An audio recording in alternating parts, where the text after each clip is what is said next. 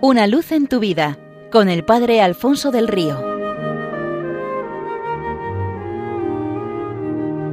Un cordial saludo para todos los oyentes de Radio María desde el Seminario Diocesano de Getafe.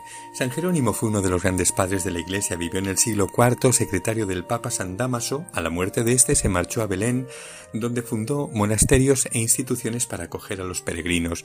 En esta etapa de su vida tradujo al latín la lengua que hablaba todo el mundo en su época, la Biblia, escrita en hebreo y griego, y así la hizo accesible a todo el pueblo cristiano. Se conoció esta edición como la Vulgata y fue la Sagrada Escritura para la Iglesia Católica durante siglos.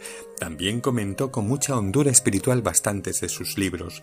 Cuenta el mismo que en cierta ocasión, mientras preparaba una homilía sobre el buen pastor, dio un paseo por los alrededores de Belén para contemplar en vivo y en directo a los pastores de aquel lugar, descendientes de los mismos que habían servido de inspiración al Señor para describirse así como uno de ellos. Estaba atardeciendo y vio como uno de estos pastores introducía su rebaño en el redil. Este era un espacio cuadrado rodeado de un rudimentario muro de piedra y con una sola entrada. San Jerónimo le preguntó Veo que no hay ninguna puerta de entrada al redil. ¿Bastan los muros para proteger a las ovejas? Oh, no, respondió el pastor, la puerta soy yo. Verá usted, cuando todas las ovejas ya están dentro, yo me atravieso en la entrada y duermo allí recostado sobre el muro, de manera que ninguna oveja puede salir, ninguna bestia puede entrar sin pasar antes por encima de mí y despertarme. Así es como las ovejas están bien custodiadas. No ha visto puerta de madera porque la puerta soy yo. Entonces nuestro santo entendió muy bien las palabras del buen pastor cuando dice Yo soy la puerta del redil porque Él es quien vela y protege a su rebaño tendido en la puerta del mismo sobre su cruz, impidiendo así que la bestia venga y haga estrago a riesgo de su propia vida. Así es como el Señor nos ha metido en su iglesia, nos custodia en su corazón y algún día nos introducirá en su cielo.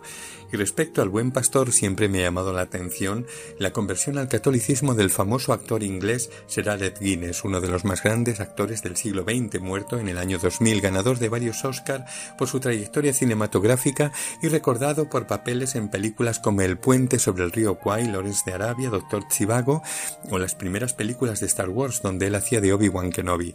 A la edad de 42 años se hizo católico. Había nacido en Londres en 1914 en el seno de una familia muy problemática. Durante su juventud pasó del anglicanismo al ateísmo, se hizo marxista, picoteó en el budismo, tuvo también algún acercamiento a los cuáqueros, en todo menos en la Iglesia católica por la que no sentía ninguna atracción.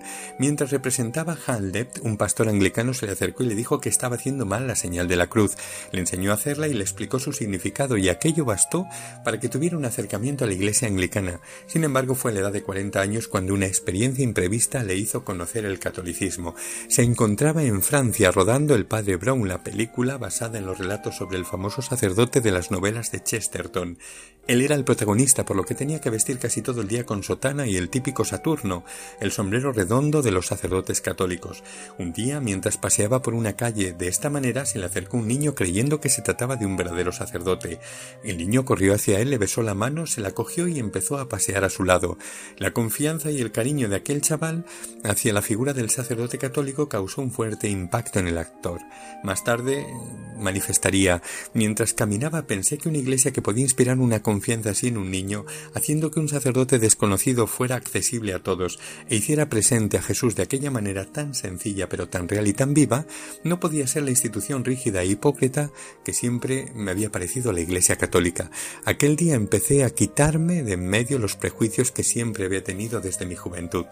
Poco tiempo después su único hijo contrajo una enfermedad gravísima y nuestro actor entró en una iglesia católica para rezar. Contra toda esperanza el niño se recuperó.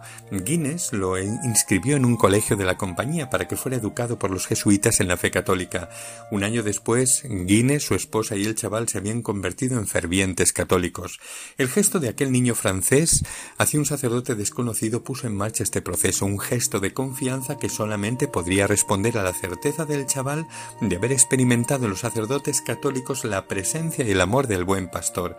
Jesucristo, el buen pastor, sigue estando vivo y presente en medio de su rebaño a través de aquellos a quienes ha elegido, consagrado y enviado para que le hagan presente, moldeándoles interiormente según su corazón y poniéndoles al servicio de todo su pueblo santo.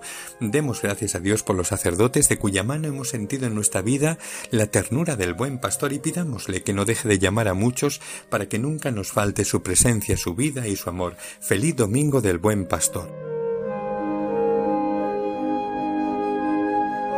Una luz en tu vida con el Padre Alfonso del Río.